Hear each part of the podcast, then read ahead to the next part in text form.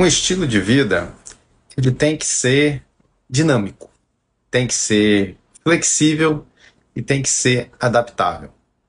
Quando nós falamos em modificar a alimentação, em modificar a dieta, nós estamos falando de modificar o seu estilo de vida.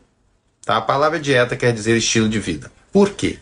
Porque não adianta você buscar uma alimentação, um jejum, um remédio, uma droga ou até uma cirurgia só para emagrecer e depois você continuar com o mesmo estilo de vida. Não adianta nada, porque você vai engordar tudo de novo, tanto com bariátrica, quanto com droga, tanto com jejum maluco, quanto com dieta doida.